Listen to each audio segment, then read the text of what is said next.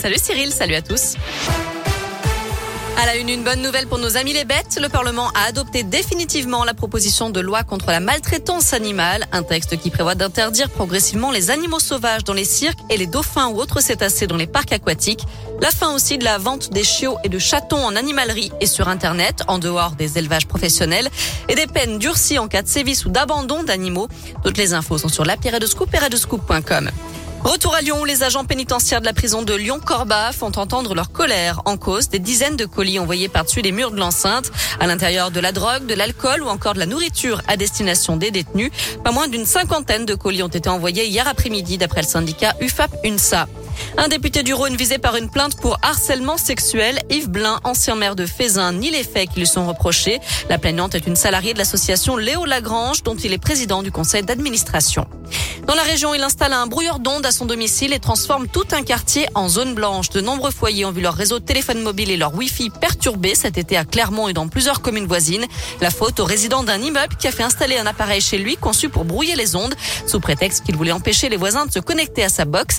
Une méthode dangereuse puisque ce genre de brouilleur peut perturber le trafic aérien, mais aussi les appels d'urgence. Cet individu encourt donc six mois d'emprisonnement et 30 000 euros d'amende.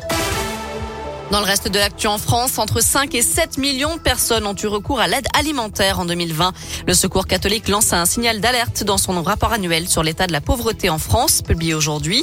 Leur niveau de vie médian s'établit cette année à 537 euros. C'est bien en dessous du seuil de pauvreté fixé à 1063 euros. Elle devait être versée à 38 millions de Français. L'indemnité inflation de 100 euros a été retoquée la nuit dernière par le Sénat.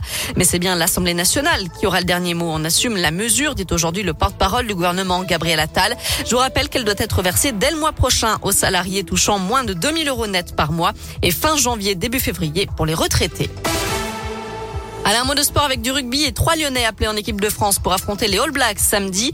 Bamba, Cretin et Taofi Fénois qui débuteront la rencontre sur le banc. Fabien Galtier compte toujours sur sa charnière toulousaine formée par Antoine Dupont et Romain Tamac. France, euh, France Nouvelle-Zélande, coup d'envoi à 21h samedi au Stade de France. Et puis quatre Lyonnaises ont été appelées en équipe de France de foot. Corinne Diacre, la sélectionneuse, a dévoilé sa liste aujourd'hui. Parmi les 23 joueuses retenues pour disputer les deux prochains matchs de qualif à la Coupe du Monde, Gridge Mbok, Perle Moroni, Delphine Cascarino et Melvin Mallard. Les Bleus affronteront le Kazakhstan vendredi 26 novembre et puis le Pays de Galles le mardi 30 novembre. Voilà, vous savez tout pour l'essentiel de l'actu de ce jeudi. On jette un œil à la météo. Malheureusement, les quelques éclaircies que nous avions sont parties. Oui, ça va durer. C'est plutôt du nuage en ce moment, mais ça va être tout ça tout l'après-midi. Hein. nuage éclairci, nuage éclairci. Même chose pour demain et pour cet après-midi, les températures ne dépassent pas la barre des 10 voire 11 degrés pour les maximales.